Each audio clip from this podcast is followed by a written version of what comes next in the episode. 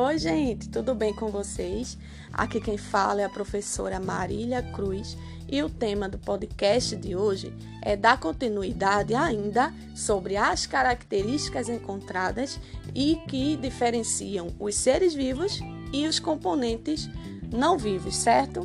Hoje nós iremos finalizar esse conteúdo abordando sobre reprodução e hereditariedade e sobre a evolução, tá bom? Todos os seres vivos, gente, eles nascem, crescem, desenvolvem-se, podem se reproduzir e logo depois eles morrem, tá bom? E essas diferentes fases da vida caracterizam o ciclo de vida do organismo. Cada organismo vai ter o seu ciclo de vida. O ciclo de vida de uma planta X é diferente de um ciclo de vida de uma espécie de fungo X, tá bom? E isso se aplica em todos os organismos é, vivos, certo? Então, quando vocês vi, é, virem alguma publicação no Instagram, Facebook, internet, é, em sites afins, ouve falar, tá bom? Em ciclo de vida, vocês logo lembram é, dessas fases de nascer, crescer se desenvolver, se reproduzir e morrer, tá bom?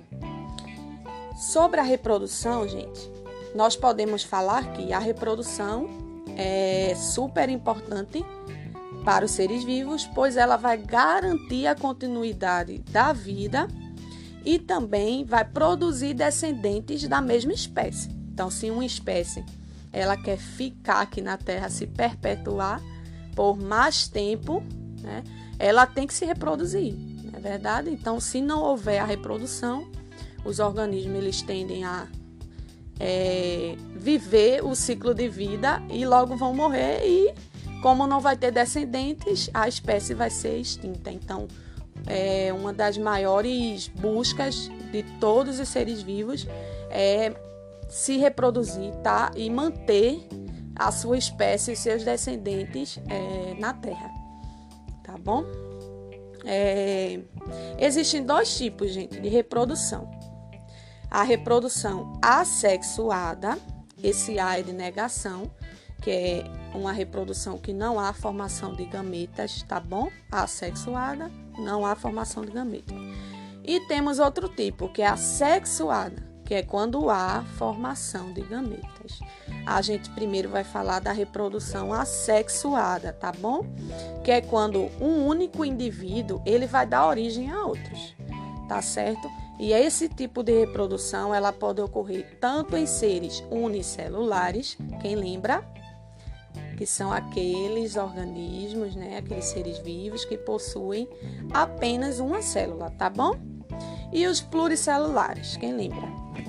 Isso mesmo são aqueles que possuem muitas células. Eles também são chamados de pluricelulares, tá certo? Então, pronto, gente, vejam só. A assexuada pode ocorrer tanto nos uni quanto nos pluricelulares ou multicelulares, certo? E é quando um indivíduo dá origem a outros. Aí temos alguns exemplos aqui: a cissiparidade, a formação de esporos e brotamento. Explicando rapidinho esses três exemplos, a cissiparidade também é chamada de divisão binária e o exemplo clássico é a bactéria. A bactéria, que é um ser unicelular, constituído de apenas uma célula, ela vai duplicar o seu material genético e depois se dividir em duas bactérias. Então, isso é a cissiparidade ou divisão binária, certo? A formação de esporos, gente, é formação de estruturas que vão originar um outro ser vivo, tá bom? Aí temos como, por exemplo, as algas, elas formam esporos, os fungos formam esporos e algumas plantas formam esporos. Um exemplo clássico de planta que forma esporos são as samambaias, tá bom? É, e brotamento. Brotamento é quando um animal ele forma um broto em, sua em, su, em seu corpo, né, em seu sistema corporal lá, e esse broto se destaca, formando outro ser vivo. Aí a gente tem dois animaizinhos bem legais para falar de exemplo, né? Que eles realizam o brotamento, que é as esponjas marinhas, Bob Esponja, quem não lembra, né? Bob Esponja. E também as hidras, que são animais de água doce, tá certo? Aí agora é, vamos falar só algumas observações acerca da reprodução assexuada, gente. Vejam só, é, nesse tipo de reprodução não há formação de gametas, recapitulando, é, e portanto não há é, necessidade de um parceiro sexual, porque um único organismo ele é capaz de realizar esse tipo de reprodução, tá certo? E ela também tem uma desvantagem, esse tipo de reprodução, que é a variabilidade genética, que não tem, tá bom? Porque assim, é diferente da reprodução assexuada, na reprodução sexuada, há a formação de gametas, e esses gametas tendem a se unir, tá bom? E a união desses gametas fazem, faz o quê? A mistura do material genético, formando um indivíduo totalmente diferente, tá bom? Com características maternas, né? É, femininas da, da, mãe materna, no caso de nós seres humanos, e com é, características do, do pai também, paternas. Então, isso é va variabilidade genética, tá certo? Como, por exemplo, eu mesmo tenho algumas coisas que parecem com minha mãe, já tenho outras que eu pareço com meu pai. Então, isso é variabilidade genética. E isso só ocorre na reprodução sexuada. Na assexuada, não. Ela vai formar clones, tá bom?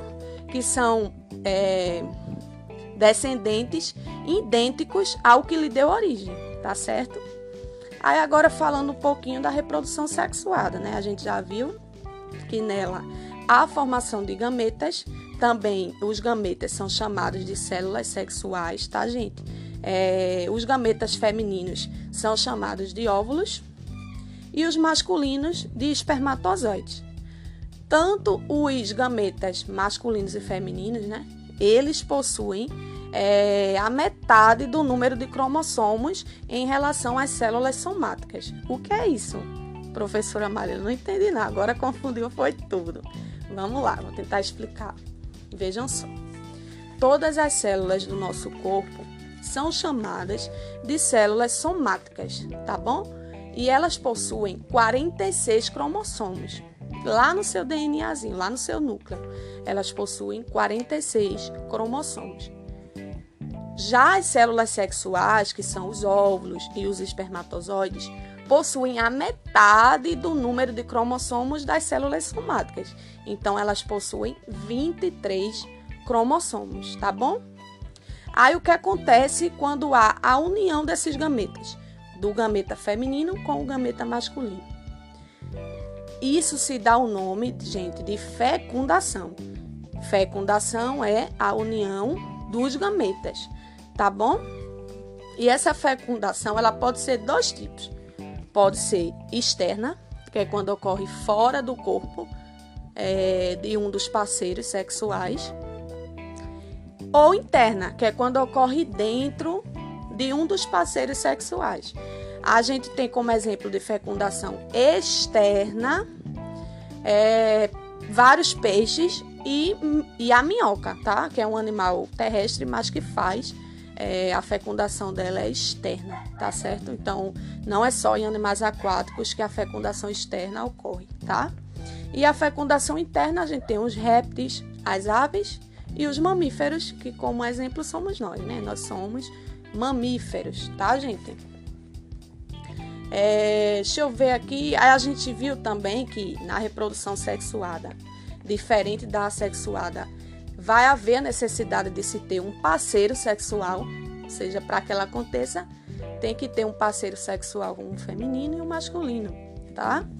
E diferente das assexu da assexuada, ela tem a variabilidade genética. Porque, como vai ocorrer a fecundação, que é a união desses gametas, vai ocorrer a mistura do DNA.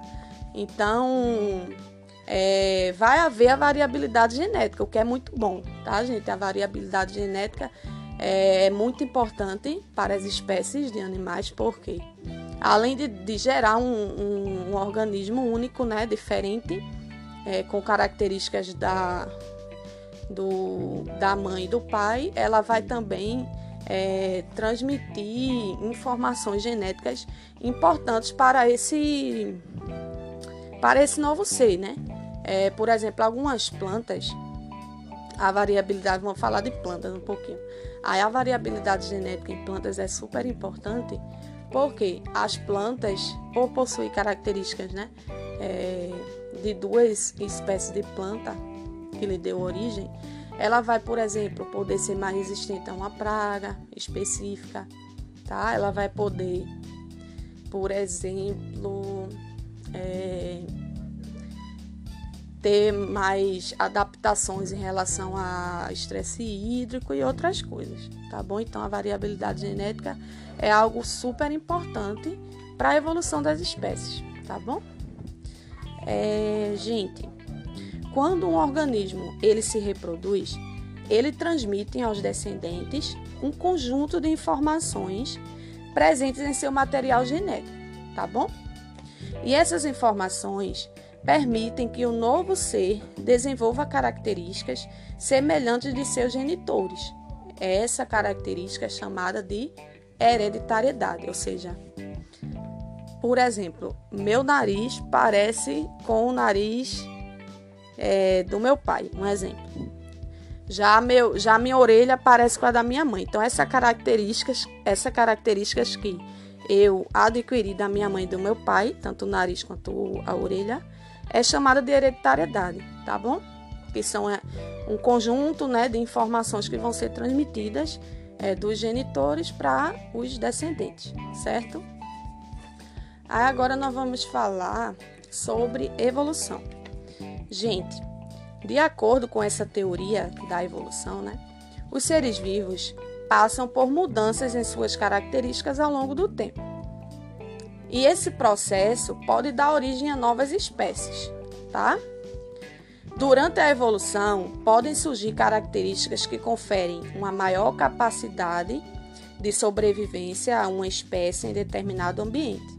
Aí a gente tem como, por exemplo, é, os cactos que são plantas, todo mundo conhece, né, os cactos, é, que são adaptadas a um clima mais seco, com pouca água, e que elas possuem uma adaptação, que é as folhas delas foram se enrolando com o passar do tempo e foram modificadas a espinhos. Para quê? Para evitar a perda excessiva de água pelas folhas. Então, isso é uma adaptação tá bom? E ela, ela é, esse fato dela enrolar as folhas e modificá-las em espinhos duraram muitos anos, tá, gente? Não foi da noite pro dia. Foram muito, mu muitos e muitos anos para que os cactos, né, essas plantas é, da, da caatinga, enfim, elas tivessem essa, esse tipo de adaptação. E essa adaptação aumenta a sobrevivência da planta nesse tipo de ambiente, não é?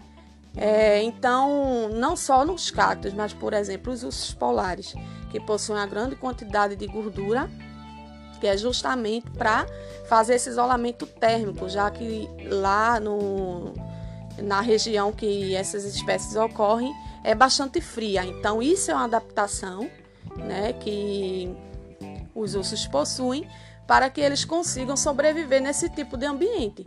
E isso é uma vantagem para a espécie, tá bom? Agora, por exemplo, se a gente pegasse esse urso e trouxesse para cá, para Recife, que é um calor absurdo, né? Será que ele sobreviveria, gente? O que vocês acham? Com certeza não, né? Com certeza é, a gente colocaria a espécie aí, é, faria ela ser extinta, porque realmente os ursos polares não é, conseguiriam sobreviver aqui. Então, assim, essas adaptações, é, apesar de favorecer né, a sobrevivência da espécie em um determinado ambiente, se essa espécie for retirada daquele ambiente e colocada em outro, talvez ela seja dizimada, ou seja, ela não consiga mais se manter viva, tá, gente? É... Então era isso, gente, que eu queria falar para vocês. Desculpem se em algum momento eu falei muito rápido, tá? Mas é isso, espero que vocês tenham gostado. E eu vou estar aqui é, no próximo podcast falando de bioquímica. Então, quem gosta de bioquímica, já se programem. É, Peço o incentivo de vocês na divulgação do nosso podcast, é, comentando. Pode ir lá no meu Instagram, comentar no meu, é, no, no, meu chat lá, falar que gostou, é, dar sugestões também, tá? E é, mandar o link para os amigos, pra, principalmente para aqueles que estão em casa isolados né, durante essa pandemia, mas que estão se preparando para o Enem, para vestibular ou até mesmo para concursos, tá? Um beijo, gente, fiquem na paz e até o próximo podcast. Tchau, tchau. Ciclo de vida, vocês logo lembram é, dessa